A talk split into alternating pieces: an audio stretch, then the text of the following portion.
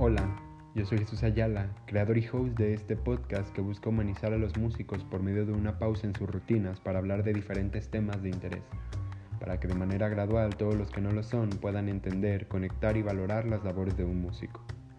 Gran pausa significa en la música un tiempo marcado e indefinido para canalizar emociones dentro de una obra. Comenzamos. Hola, hola todos, bienvenidos al primer episodio de Gran Pausa. Iniciamos con dos grandes, grandes invitados, Sergio Olivares y Dalila Flores. Sergio Olivares es egresado del técnico en música con el instrumento en contrabajo y después hace la licenciatura en música orientada en composición. En 2018 ganó un premio a la composición orquestal jalisciense con la obra Amarillo, Rojo y Azul, que está basada en una pintura de eh, un pintón ruso eh, llamado Wasily Kandinsky, si no me equivoco con la pronunciación.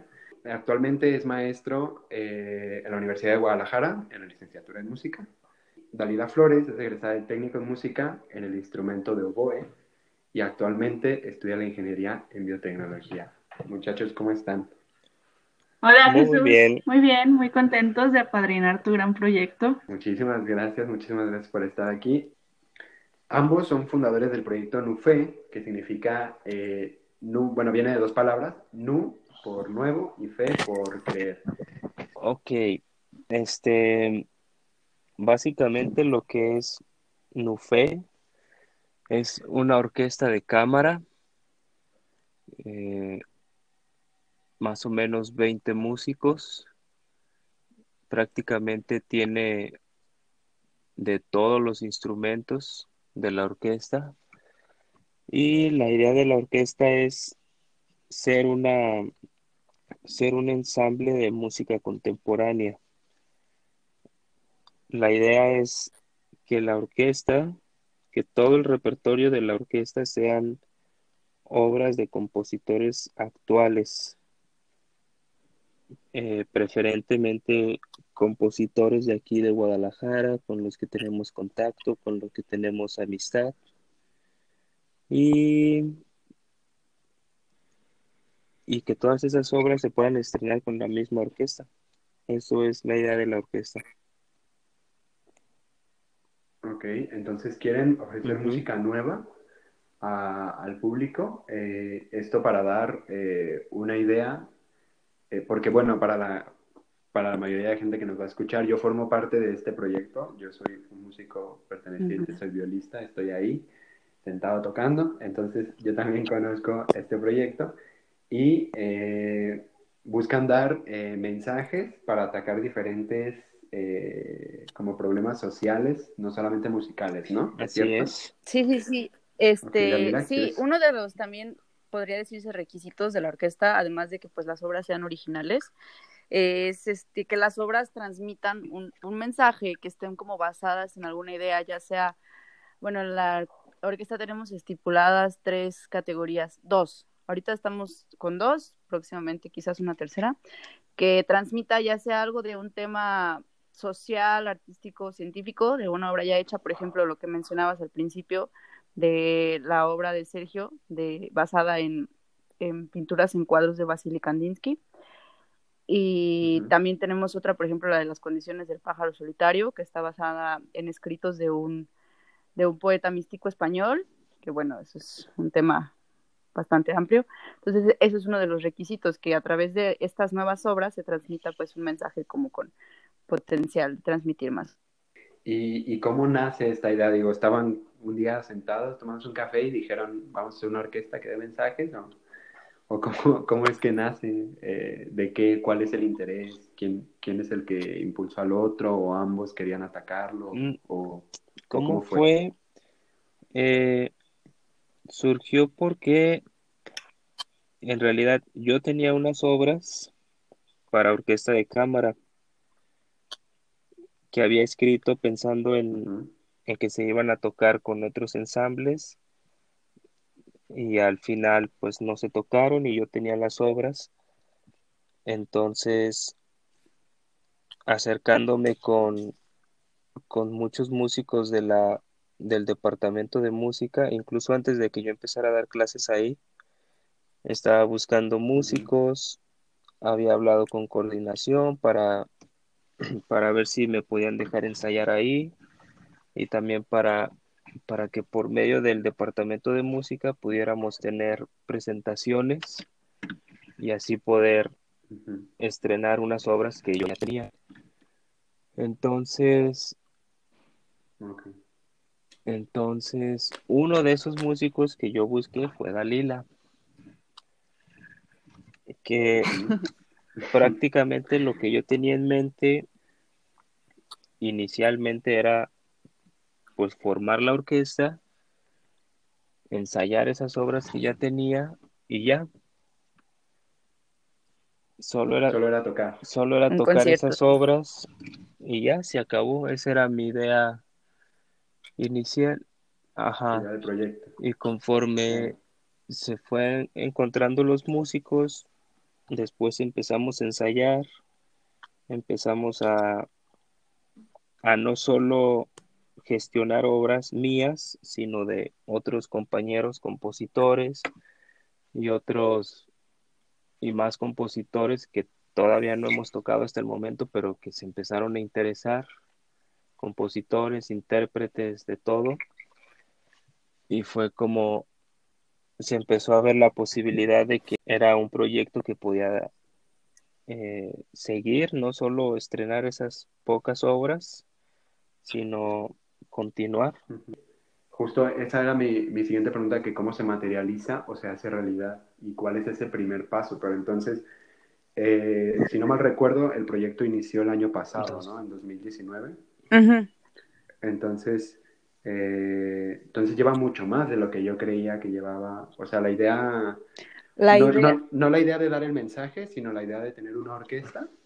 Sí. Viene desde hace ya pues, pues más, más tiempo. No sé si pues Sergio se acuerde de las fechas, pero yo sí. Pues de lo que yo, lo que yo estaba hablando sería... Ajá, dime. De cuando yo empecé a hablar así con los primeros músicos o que me acerqué con la escuela, debe ser como hace un año y medio. Ok. Pero... Como después de lo que pasó cuando ganaste sí, Sí, más o menos por esas fechas. Ok. O sea, sí es como relativamente mucho tiempo porque, porque ya con el ensamble armado y los músicos pues tal cual ensayando, pues creo que no es ni un año. Entonces, Dalila, ¿tú te acuerdas de las fechas, eh, pues más o menos exactas, cuando dijeron, bueno, la orquesta lo que va a hacer es también es dar un mensaje? ¿Te acuerdas sí, de esas fechas? Sí, me acuerdo. Eh, el 17 de marzo eh, estábamos Sergio y yo platicando y entonces estábamos como lucubrando eh, cómo se hacen las cosas en otros países y cómo se hacen aquí en México. Y decíamos, bueno, es que aquí no hay tanto como, si tú tienes un proyecto musical y así, no hay como mucho apoyo, etcétera, etcétera. Y allá las orquestas, algunas son mm, iniciativas privadas, como asociaciones, que ellos mismos se mantienen y bueno, Sergio sabe más a detalle ese tipo de cosas. Y le dije, bueno, ¿por qué no hacemos una así? O sea, ¿por qué lo dejamos solamente en ese concierto? Y entonces yo, pues con lo que he visto a lo largo de, mi carrera, entonces empecé a combinar varias cosas y le, hice la propuesta a Sergio. Le dije, oye, Sergio, porque, bueno, él, ya tenía unas ideas de más o menos en qué se iban a basar unas obras que él venía pensando desde hace mucho, que son de las obras nuevas que hemos tenido en la orquesta. Dije, oye, pues si esto está basado en algo mucho más profundo, ¿por qué no intentar comunicarlo a través de la música, porque bueno, yo estoy en mis proyectos profesionales en las cuestiones de comunicación. dije, si la, si la música es algo tan universal, el lenguaje más antiguo, ¿por qué no hacer más grande esta, esta orquesta? Con lo que tú me estás platicando de las organizaciones que se utilizan allá y con lo que yo sé del poder de comunicar conocimiento en este caso, pues, ¿por qué no? Yo digo que vale la pena intentarlo. Y entonces así se fue como empezando. Ok, entonces ese, ese primer paso eh, para materializarlo, podemos decir, bueno, ya eh, tenían la idea y ahora fue pues buscar a los músicos, ¿no? Eh, por medio, pues contactos en, en el mismo departamento de música, etcétera, etcétera. Sí, lo que comentaba Sergio, que poco a poco nos fuimos reuniendo. Él nos reunió la mayoría y ya, pues, luego yo te contacté a ti, no sé si te acuerdas. Sí, sí, me acuerdo.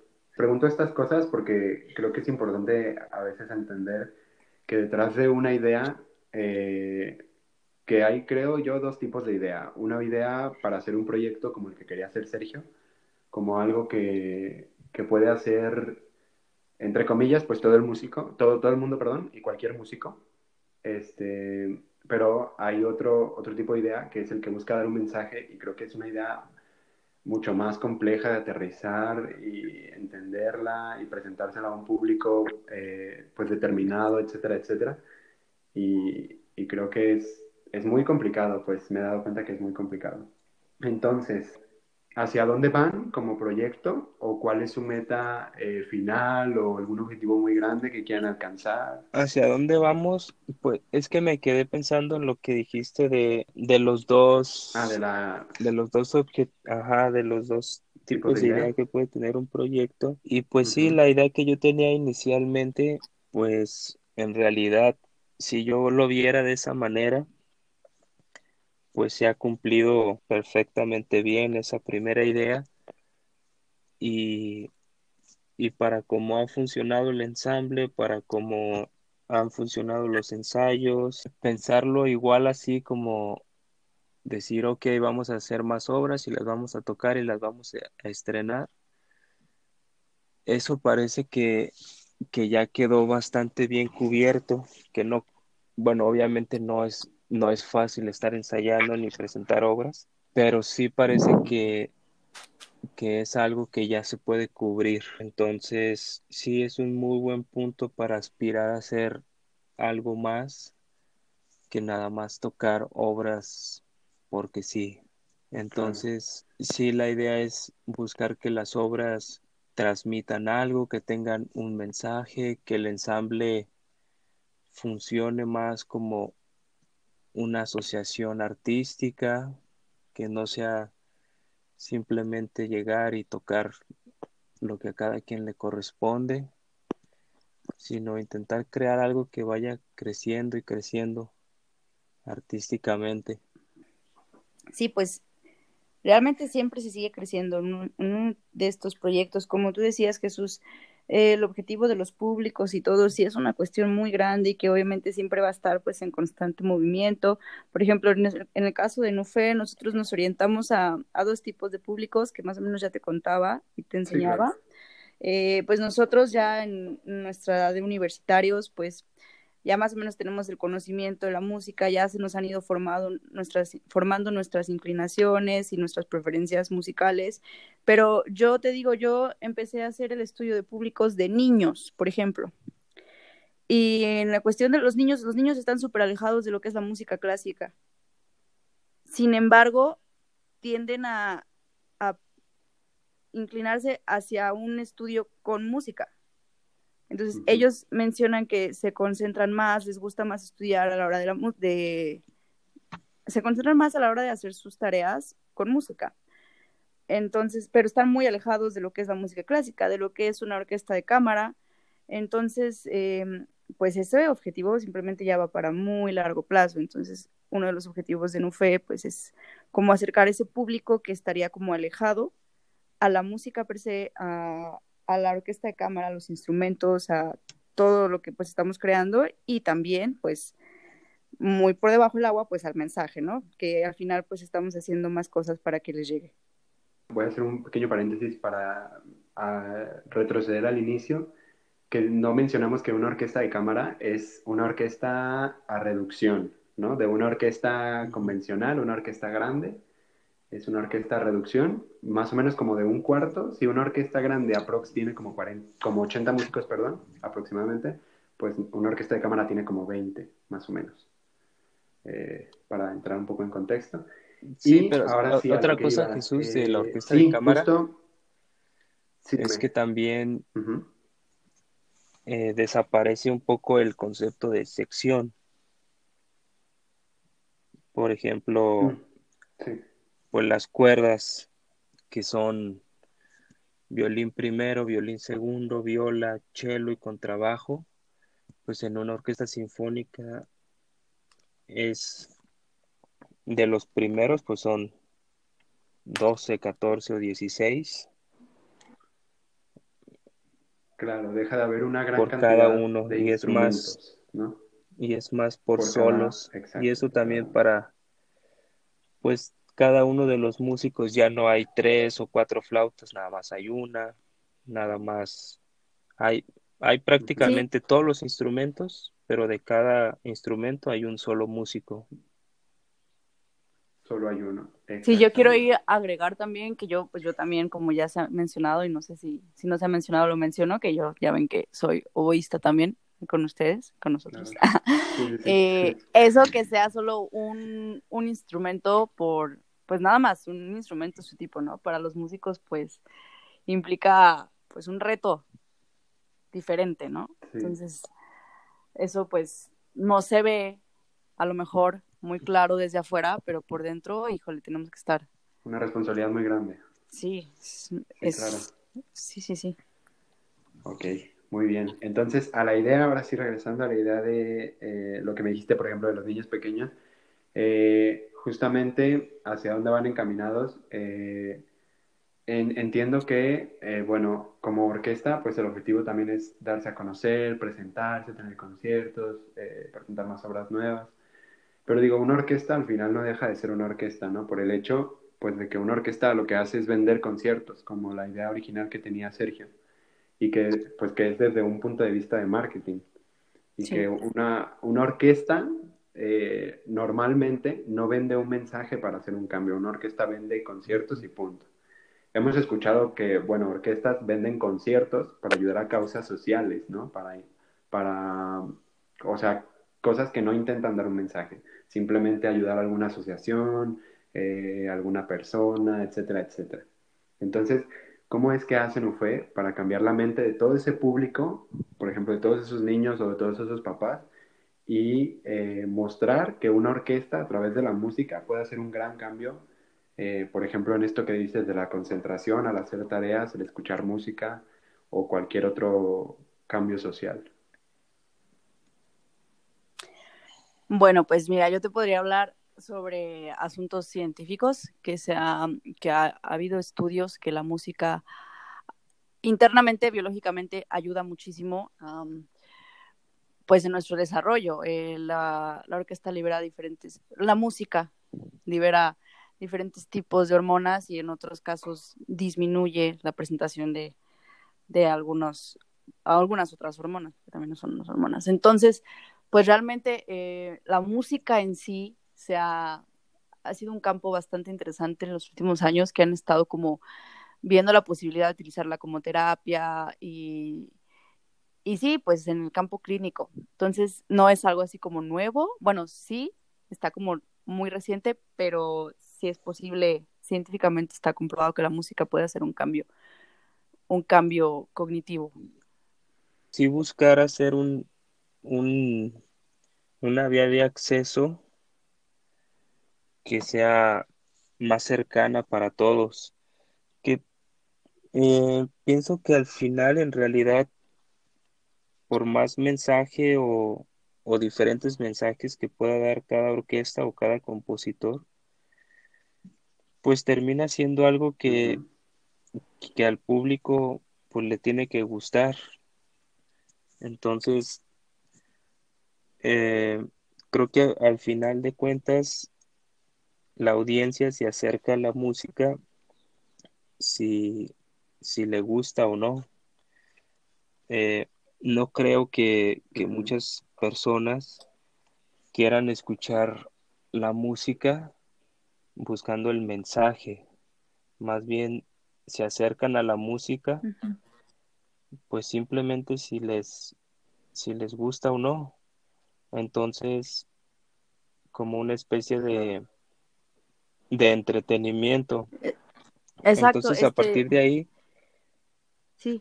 por lo menos la, la idea inicial es, pues, no perder de vista que, pues, que la música se tiene que sentir y tiene que ser música atractiva. Exacto.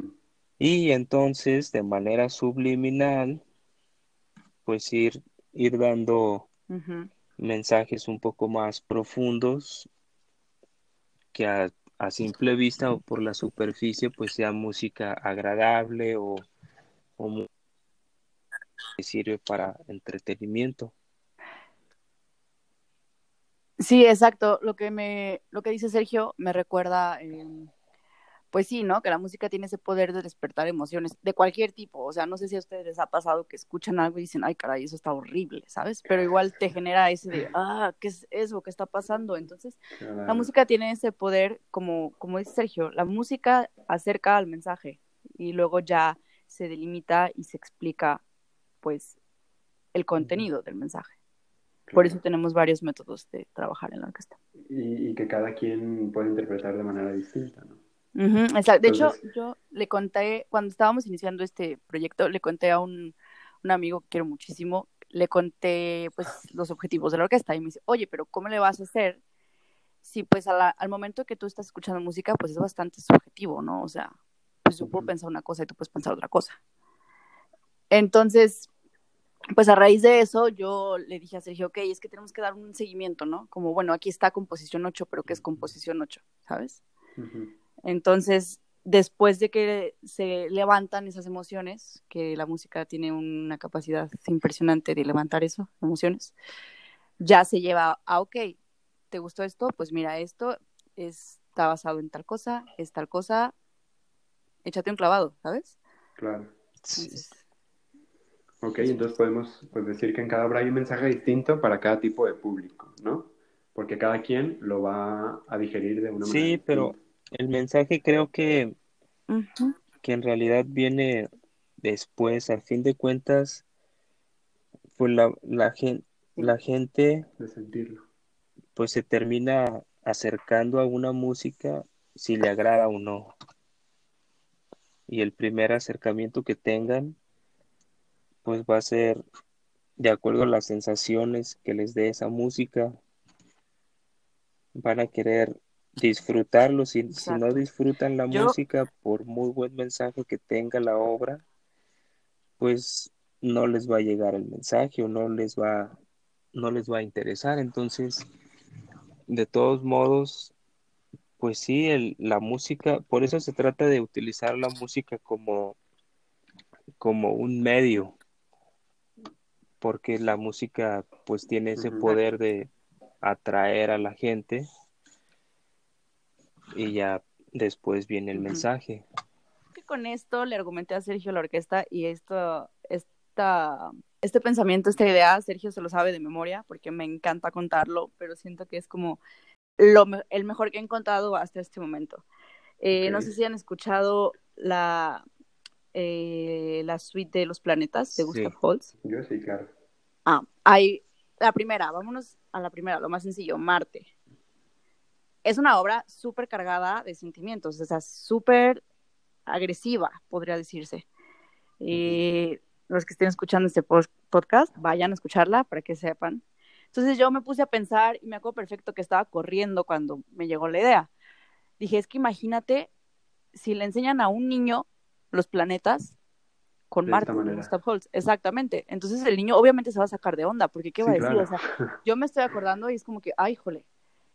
O sea, es muy poderosa. Si quieren escuchar el, poder, escuchar el poder de la música, escuchen Marte, no se vayan más lejos. Y es lo que yo, con ese, con ese ejemplo, yo argumento la orquesta, porque es como que, es, ¿qué pasa si un niño le enseña los planetas así que con un libro de texto? Obviamente el niño va a explotar, va a decir, híjole, ¿qué es esto, no? Entonces, pues quien quita y salga, no sé, un, un futuro físico por ahí, no sé, en los mejores de los casos, pero pues es muy diferente la forma en la que lo planteas. Y ustedes, eh, bueno, sabemos que hay, eh, bueno, los niños son un tema de interés para hacer un cambio bastante grande y hay muchas orquestas que fomentan ¿no? la música en, los niños y, y, están aprendiendo y están enseñando muchas cosas sobre música. Pero ustedes creen que haya muchas orquestas en Guadalajara o que casi no hay, que estén buscando dar un mensaje incluso para los mismos niños. A lo mejor no tanto para el público, pero a los niños que están educando musicalmente, ¿creen que estén buscando darles algún mensaje o solamente lo están haciendo por pues, educación musical sin más? creo que hiciste muchas preguntas muy complejas. De lo de la educación musical, pues creo que pues sí hace falta mucha, ¿no? Pero bueno, eh, por lo menos en mi percepción, sí creo que en México o específicamente en Guadalajara hace falta mucha educación musical desde desde el nivel preescolar. Pero para mí esa educación musical no, no es necesario que esté enfocada a formar músicos. O sea, si es yo pienso que es indispensable que se dé una formación musical desde preescolar, así como se da educación de, de, de matemáticas, que siempre se ve como algo esencial desarrollar ese tipo de conocimientos en la primaria, en la secundaria, en bachillerato siempre está ese tipo de conocimiento matemático, aunque que pues no todos o realmente muy pocos terminan dedicándose a algo que tenga que ver con las matemáticas. Muy pocos estudian una carrera de física o matemáticas, pero todos desde primaria estamos estudiando muchas matemáticas. Paralelo yo creo que debería suceder con la música, que todos tuviéramos una muy buena, muy buena formación, pero no para ser músicos, no para que aprendamos a tocar ciertos instrumentos o que nos podamos aprender ciertas canciones, sino así como las matemáticas enseñan pues a razonar, a poder pensar de cierta manera, la música enseña a sentir, enseña a las personas a ser más sensibles, a tener otra perspectiva, a hacerse más vulnerable hacia las emociones, a poder apreciar las expresiones de los demás. Pienso que por eso es muy, muy necesario tener una buena educación musical. Completando lo que dice Sergio, eh, pues sí, es algo muy lamentable que hemos visto que sea como se está quitando de los programas educativos. Es una cosa realmente irónica, porque en la Edad Media la música era algo que se estudiaba, era algo que se enseñaba a los niños. Era parte, de hecho la música se enseñaba junto con la aritmética, la geometría. Aritmética, geometría, música y astronomía se enseñaban juntos, eran parte del mismo programa educativo. Lo creían esencial. ¿Por qué? Porque como dice Sergio, la música les enseña a pensar y además de que está súper englobada con muchas otras ciencias y pues ahora sí que imagínate la ciencia de las emociones, híjole, pues mil inteligencia emocional y pues muchos, muchos valores, ¿no? Sí, claro. Entonces justo el mensaje es, es ese, eh, o sea, no hablamos de un mensaje tal cual, de dar un mensaje, sino eh, de sensibilizar, por ejemplo, a un niño porque dice, decimos que es porque es fundamental, porque desarrolla emociones, eh, vulnerabilidad, vulnerabilidad en el buen sentido, obviamente, eh, a canalizar de la mejor manera, a escuchar, por muchísimas cosas. Digo, creo que ese es un, como una especie de mensaje, ¿no? Que, que, también se busca en los niños cuando quieren mostrarles la música nueva, por ejemplo, actual. Sí, sabes, me recuerdas un poquito, eh, hace tiempo vi a un neurólogo que decía, es que si tú viajas en el tiempo y le preguntas a Leonardo da Vinci que si, que si, que prefiere estudiar, si artes o ciencias, y que él te va a decir, ¿y por qué lo divides, no? O sea, él no entiende por qué hacemos dos cosas diferentes. Sí, lo que tú también decías, lo que decías de, si hay suficientes orquestas o si se debería fomentar la creación de orquestas con, con niños. Yo soy maestro de música y tal vez la respuesta que yo doy sea sorprendente, pero no creo que sea necesario fomentar eso. O sea, pienso que, que al final, pues sí puede haber, sí es necesario que haya esa educación, ese fomento, pero no necesariamente para que las personas o los niños quieran estar en una orquesta y quieran aprender un instrumento. Probablemente lo, lo aprendan en un nivel muy básico y después terminen siendo neurólogos. Eso para mí está perfecto. Pues, y, y, el nivel que tengan en un instrumento o, o, los conocimientos que después realmente puedan recordar de escritura musical o de apreciación de ciertos datos específicos, tal vez se les olviden, pero, pero la capacidad de, de sentir, esa no se les va a olvidar. Y pues es el, es el ejemplo también de las matemáticas. Creo que muchos que estudiamos matemáticas hasta en el bachillerato a un nivel relativamente avanzado, ya después de estudiar otra carrera, yo estudié música. Ahorita ya no me acuerdo de muchas de las cosas que, que estudié de, de matemáticas. Pero, pero pues por lo menos, pero, pero la capacidad de razonar no la he perdido. Entonces creo que en, en esencia, en esencia tantas matemáticas y tanto estudio tan específico, creo que no es porque quisieran que yo fuera un físico forzosamente o que quisieran que, que para toda mi vida me aprendiera las fórmulas que me hacían memorizar. Más bien, pues me creó la, la capacidad de pensar.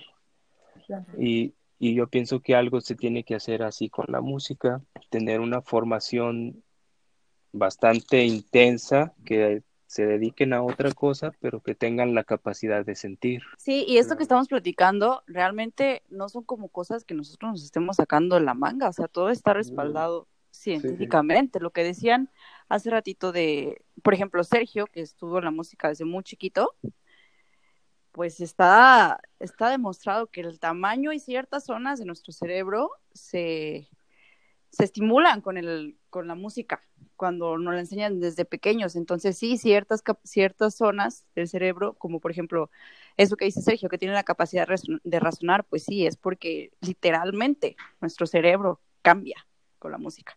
Entonces, desde pequeños, mucho más. Y sí, no estamos, no, no necesariamente todo el mundo se va a hacer músico profesional o todo el mundo va a hacer orquestas, pero esas orquestas, el escucharlos desde pequeños, el estar cerca de la música, es lo que nos dota, nos dota de ciertas capacidades y habilidades para, pues, más adelante enfrentar otro tipo de retos en la vida, ¿no? De cualquier carrera. Sí, sí, sí. En mi experiencia personal, pues, eh, desde los 13 años que inicié a estudiar música, por relativamente chico, más o menos.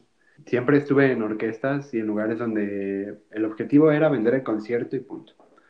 Entonces había niños obviamente más pequeños y que incluso tocaban como solistas y los paraban enfrente del escenario y, y, tocaban los niños muy chiquitos de 8 años, de 9. A veces yo sentía que, que solamente lo estaban haciendo para mostrar, pues, de que miren, un niño pequeño tocando un instrumento de una forma, pues, virtuosa como para su edad, ¿no? Nunca nos formaron con una idea de, de que había que sentir, de que había que hacer esto, de que la música llevaba tal, de que cada obra que tocábamos tenía un porqué, incluso hasta canciones de caricaturas o de cosas así. Entonces, eh, es una idea que, o más bien es un sentimiento o la capacidad es exactamente que dicen de sentir, pues que hasta la fecha sigo desarrollando. Que, que, en el técnico y que en la orquesta que estoy con ustedes, que en los lugares próximos que vaya a estar y en los, en los eventos y, y festivales que he estado, se ha ido formando poco a poco.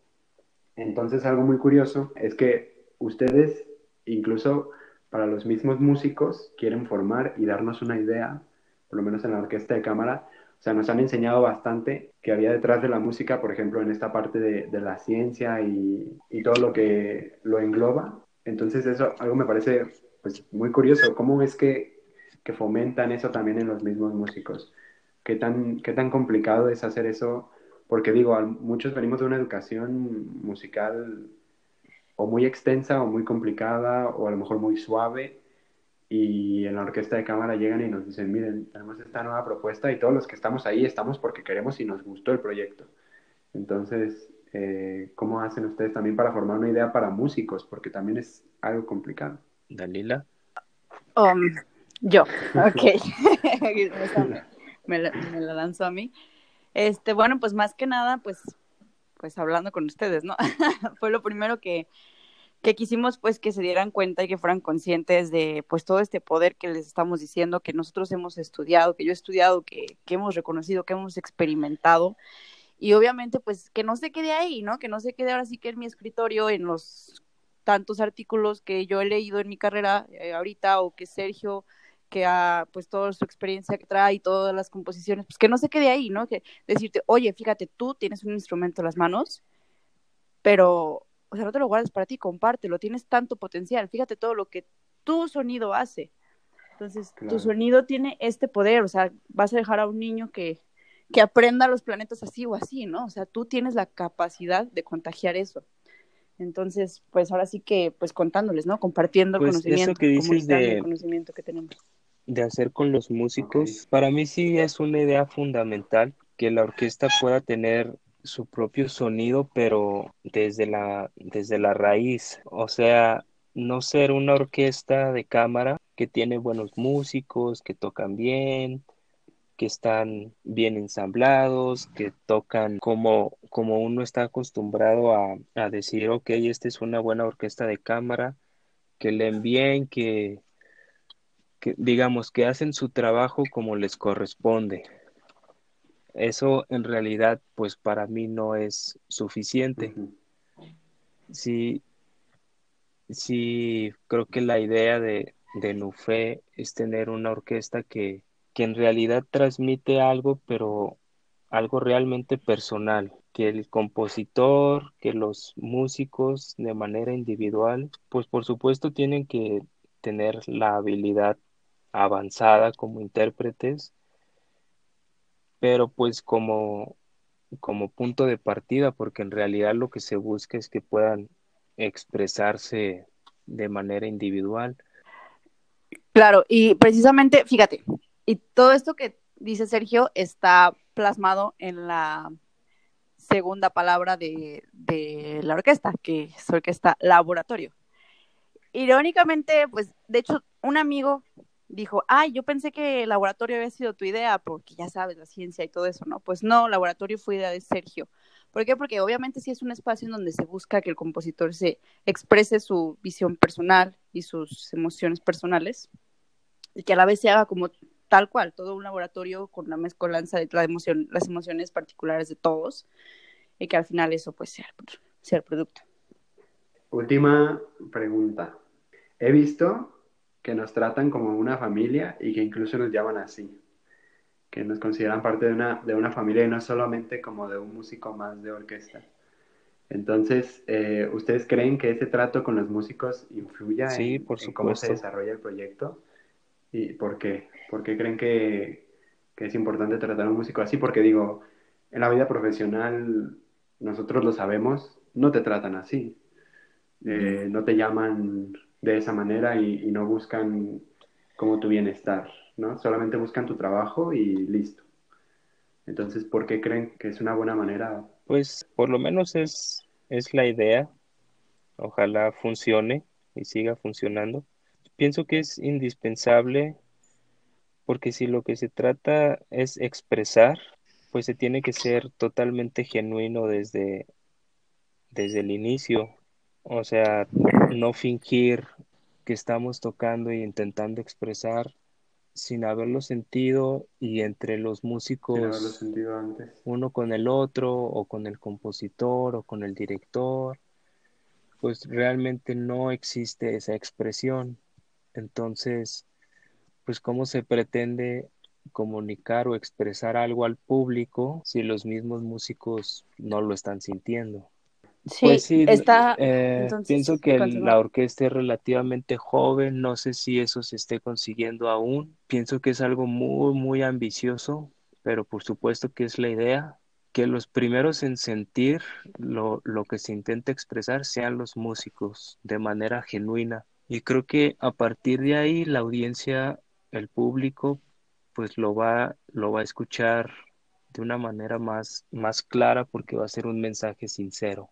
Por supuesto. Además, a mí, a mí me gusta decir 100% convencida de que sí somos una familia, porque pues al final del día somos una orquesta de cámara y en la orquesta de cámara todo elemento es fundamental y súper particular para que realmente el mensaje, como dice Sergio, pueda ser transmitido de forma correcta.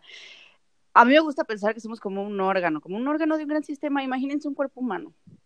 Un cuerpo humano no funciona sin sus otros sistemas. Entonces, así tal cual como el cuerpo humano, todo instrumentista, todo instrumento es una cosa elemental y solamente con la unión de cada uno de ellos, solamente con la unión es que el cuerpo puede funcionar. Entonces, pues sí, yo creo que la unión y la concientización de tal unión es elemental para que pueda funcionar.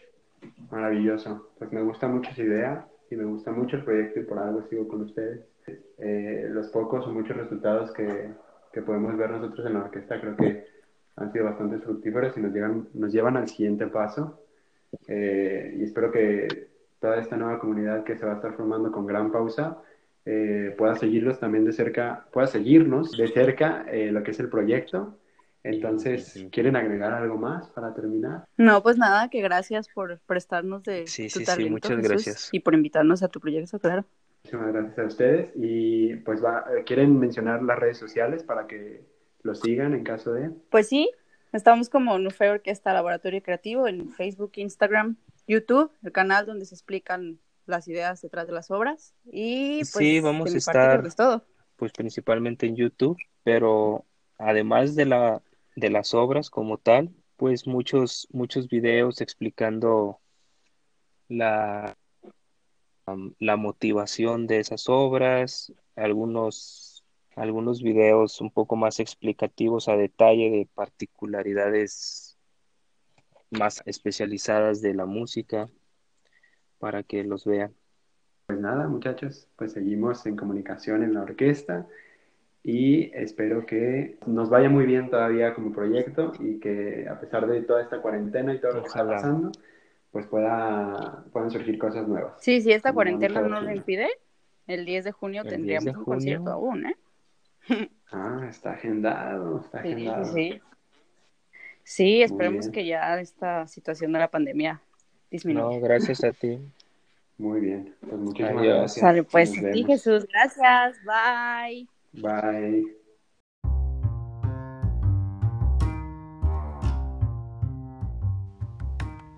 Muchísimas gracias por escuchar este primer episodio.